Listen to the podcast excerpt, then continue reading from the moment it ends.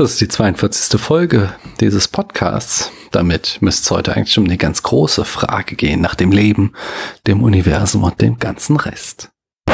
Hallo, mein Name ist Daniel und ich möchte euch von Philosophie erzählen. Das ist mein philosophischer Adventskalender, in dem ich euch jeden Tag einen Begriff aus dem Wörterbuch der philosophischen Begriffe vorstelle, herausgegeben von Armin Regenbogen und Uwe Meyer, begründet von Friedrich Kirchner und Karl Michaelis und fortgesetzt von Johannes Hoffmeister, erschienen im Felix Meiner Verlag Hamburg und anschließend spreche ich dann so ein bisschen über diesen Begriff, was mir dazu einfällt. Dabei möchte ich euch bitten, nicht jedes meiner Worte auf die Goldwaage zu legen, denn das entsteht hier weitgehend spontan. Soweit es Spontanität überhaupt gibt, nicht wahr? Hashtag freie Wille, Hashtag nicht. Oder doch? Whatever. Schauen wir mal, was hinter dem 21. Türchen zu finden ist.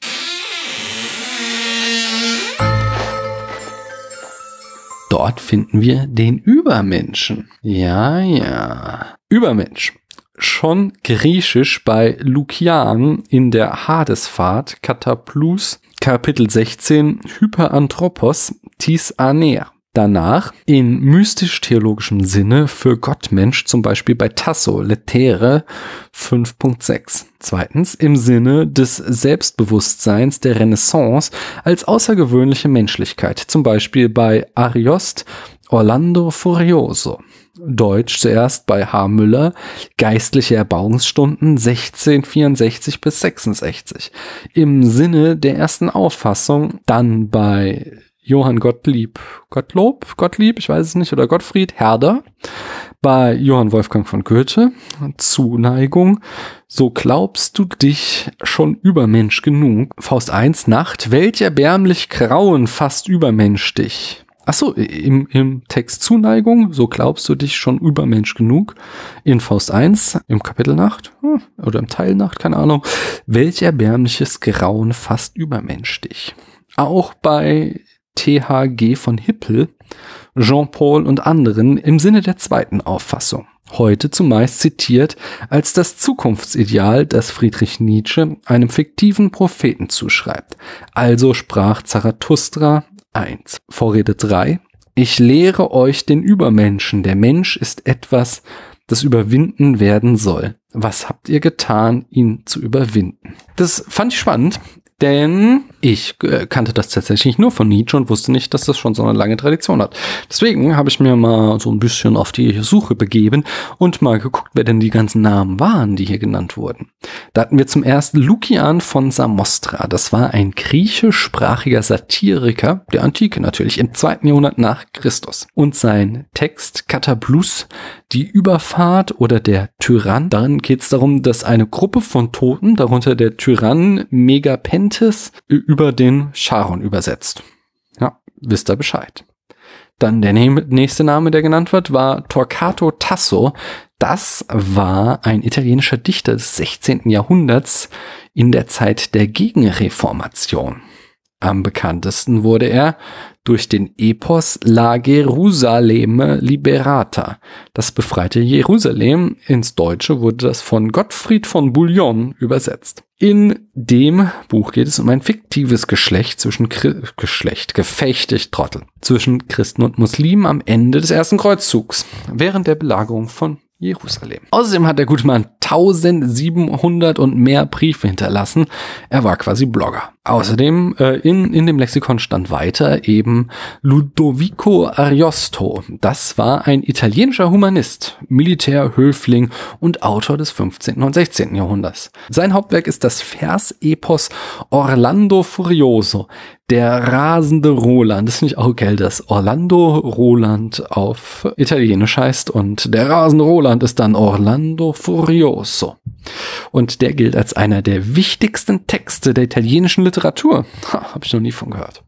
Und wurde in ganz Europa rezipiert. Wir hatten in dem Text weiter Heinrich Müller. Das war ein deutscher Erbauungsdichter, ein protestantischer Kirchendichter und lutherischer Theologe an der Universität Rostock im 17. Jahrhundert. Ich wusste jetzt auch nicht so genau, was Erbauungsliteratur ist. Deswegen habe ich das auch mal nachgeguckt. Der Begriff Erbauungsliteratur wurde erstmals im 14. Jahrhundert oder um das 14. Jahrhundert herum erwähnt und er beschreibt ursprünglich volksnahe Schriften mit religiöser Motivation. Ha, was könnte man Schöneres lesen. Johann Gottfried Herder wurde erwähnt. Das ist ein deutscher Dichter, Übersetzer, Theologe sowie Geschichts- und Kulturphilosoph der Weimarer Klassik im 18. und 19. Jahrhundert. Den hatte ich im Studium vor allem, weil seine Konzepte zur Muttersprache und Nationalsprache sehr wichtig waren und sehr stark äh, unsere Sprachauffassung heute geprägt haben. Einfach, dass er den Trend weg zu einer universalen Gelehrtensprache hin zu der Wichtigkeit der Muttersprachen eingeleitet hat oder zumindest theoretisch begleitet hat, so in seinen Schriften. Das war sein Verdienst. Oder einer seiner Verdienste. Ah, der, ich glaube, der hat auch mal, der hat so einen berühmten Preis damals gewonnen über den Ursprung der Sprache mit seinem mit seiner Schrift. Oh man, das ist echt lange her, das Seminar, das Herder-Seminar, das ich hatte. Ich kann mich nicht mehr erinnern, aber ich weiß, war irgendwie geil. Da kam irgendwie die Idee mit dem, der Mensch ist ein Mängelwesen, dass er im Gegensatz zu anderen Tieren äh, keine herausragende Eigenschaften hat, nicht besonders stark ist und so weiter und dass er deswegen die Sprache erfunden hat, quasi als Kompensationsleistung für sein, für sein kleines Ego oder was auch immer. Ihr versteht mich schon. Ja, Goethe kennen wir alle, wa? Und der Faust, ich habe ihn gelesen, ich wusste nicht mehr, dass da tatsächlich da der Übermensch drin vorkommt. Außerdem stand da ja noch, dass es in Zuneigung vorkam. Da habe ich auch nachgeschaut. Das ist ein Gedicht von Goethe und da schreibt er, kaum bist du Herr vom ersten Kinderwillen, so glaubst du dich schon Übermensch genug, versäumst die Pflichten des Mannes zu erfüllen. Wie viel bist du von anderen unterschieden?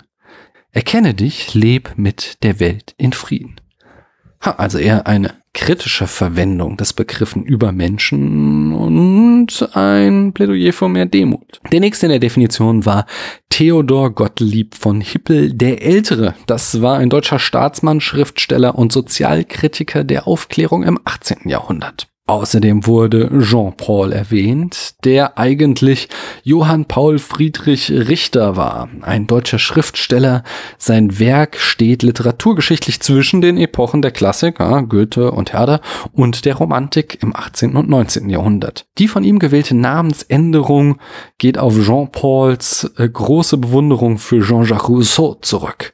Ich glaube, ich habe mal sein Geburtshaus oder Wohnhaus in Bayreuth gesehen. Friedrich Wilhelm Nietzsche schließlich, der war ein deutscher klassischer Philologe des 19. Jahrhunderts. Posthum machten ihn seine Schriften als Philosophen weltberühmt. Im Nebenwerk schuf er Dichtungen und musikalische Kompositionen. Nietzsche glaubte nicht, das war wesentlich für seine Theorie an, äh, für seine Philosophie, an einen Fortschritt in der Geschichte der Menschheit oder der Welt insgesamt. Für ihn ist das Ziel der Menschheit nicht an ihrem zeitlichen Ende zu finden, sondern in ihren immer wieder auftretenden höchsten Individuen, also einzelnen über anderen stehenden Menschen, die er dann die Übermenschen nennt. Ach, das ist so Nietzsche, nicht? Ich höre ja immer, Nietzsche soll gar nicht der Faschist gewesen sein, als den ihn die Nazis dann missbraucht haben, so ist immer das, was ich höre. Aber alles, was ich lese von Nietzsche, klingt für mich dann nicht so wirklich liberal ich werde mich da dem nochmal irgendwann ganz intensiv widmen. Bis dahin bin ich kein Nietzsche-Fachmann, kaum was dazu gemacht im Studium.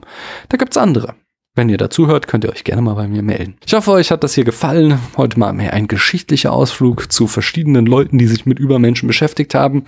Wenn das der Fall war, dann bewertet mich doch mal übermenschlich auf Apple Podcasts. Wir hören morgen wieder voneinander.